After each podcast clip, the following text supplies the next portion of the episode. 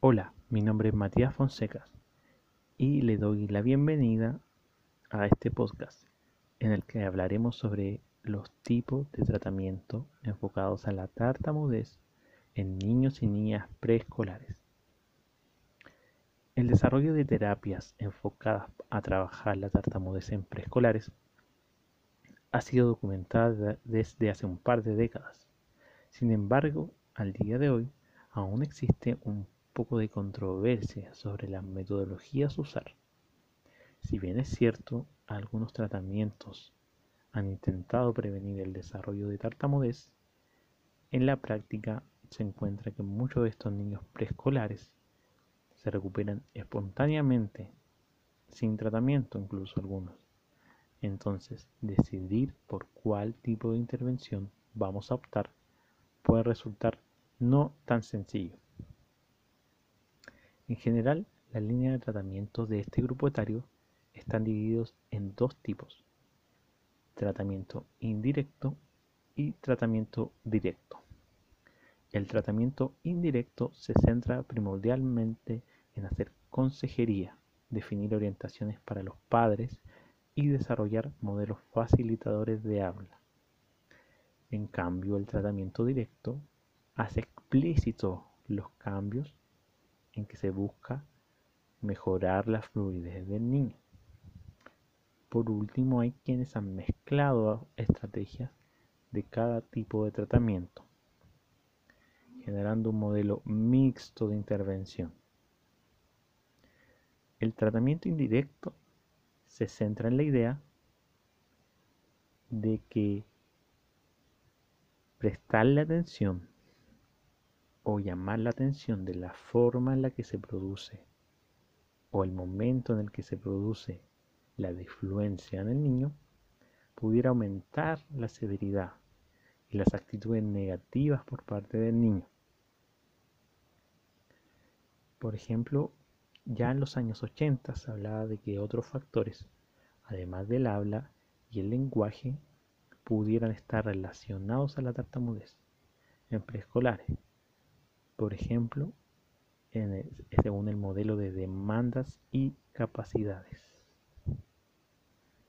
Este modelo postula que una falla de la fluidez es causada por la interacción entre las capacidades propias del niño, por ejemplo, el control motor del habla, el desarrollo del lenguaje que ha tenido, sus habilidades socioemocionales y sus capacidades cognitivas, la interacción de ese tipo de capacidades y las demandas que otorga el medio.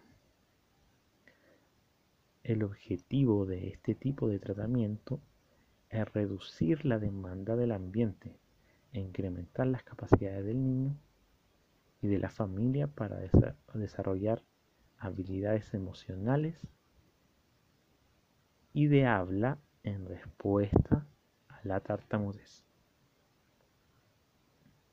El modelo de demandas y capacidades incluye consejería y entrenamiento a los padres y madres enfocados a alcanzar un habla fácil, reduciendo la complejidad del lenguaje y motivando a iniciar los turnos de habla, realizar menos preguntas y cambiar estas preguntas por comentarios.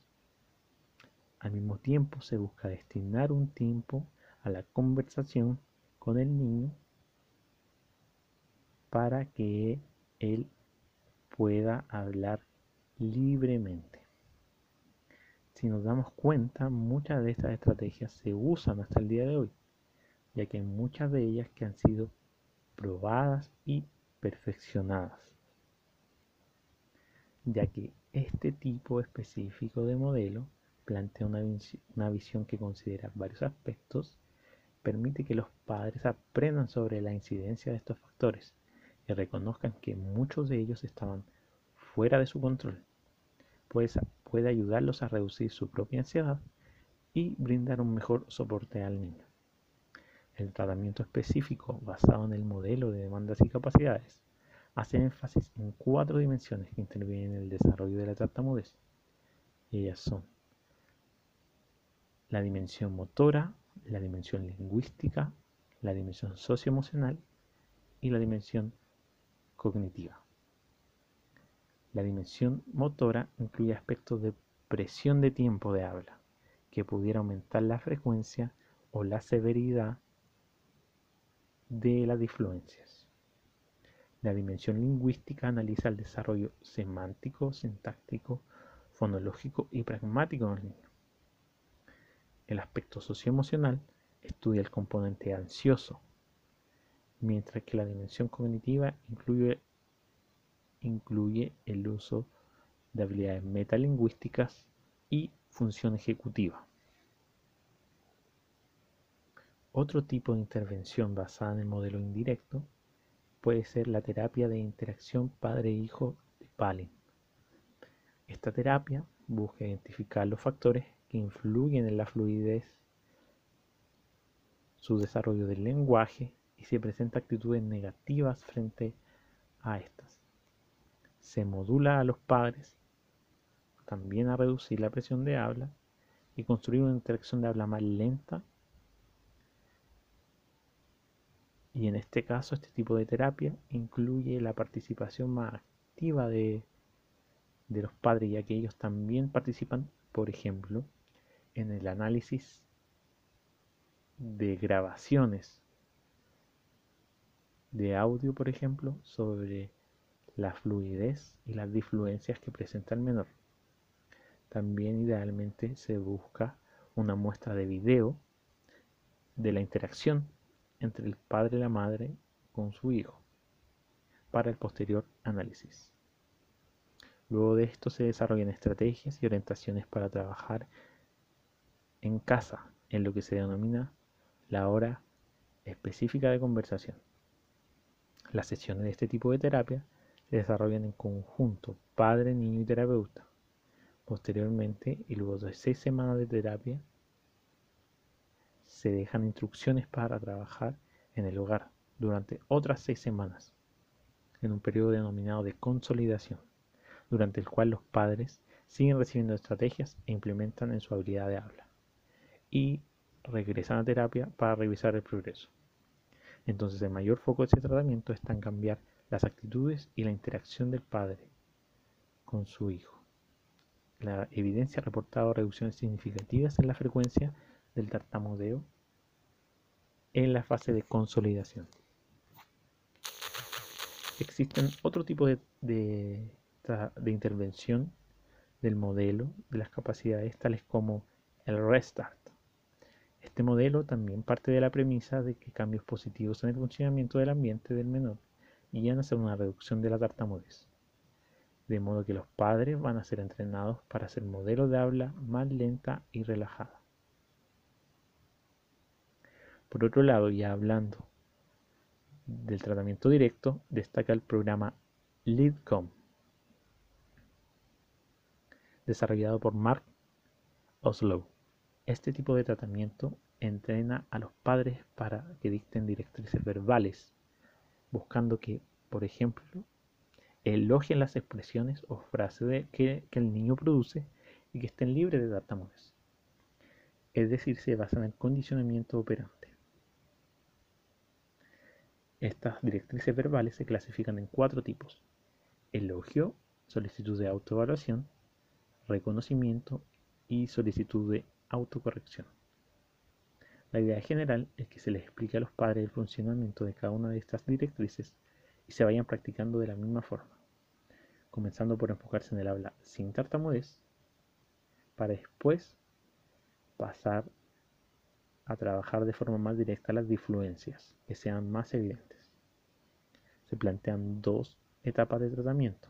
En la primera se buscará reducir la frecuencia de las difluencias y en la segunda etapa consolidar esta reducción. Y el último tipo de tratamiento es el Westmead de habla cronometrada, que está enfocada en preescolares entre 4 y 5 años, donde se entrena al niño para que use un habla sin realizar cambios prosódicos Este tratamiento tiene dos etapas, similares al LIDCOM, y es administrada por los padres, quienes modelan este tipo de habla y conversaciones y los niños aprenden y lo practican cuatro a seis veces al día con conversaciones durante 5 a 10 minutos. Dentro de estos tratamientos directos es que se incluyen otras estrategias que se pueden ir combinando dependiendo de cada niño, según las necesidades que posea y el tipo de tartamudez que presente. Es así como hemos dado una pincelada general sobre los tipos de tratamiento, directo e indirecto, que se han desarrollado para trabajar la tartamudez. Muchas gracias por escucharme. Mi nombre es Matías Fonseca y este fue un podcast para hablarte. Hasta la próxima.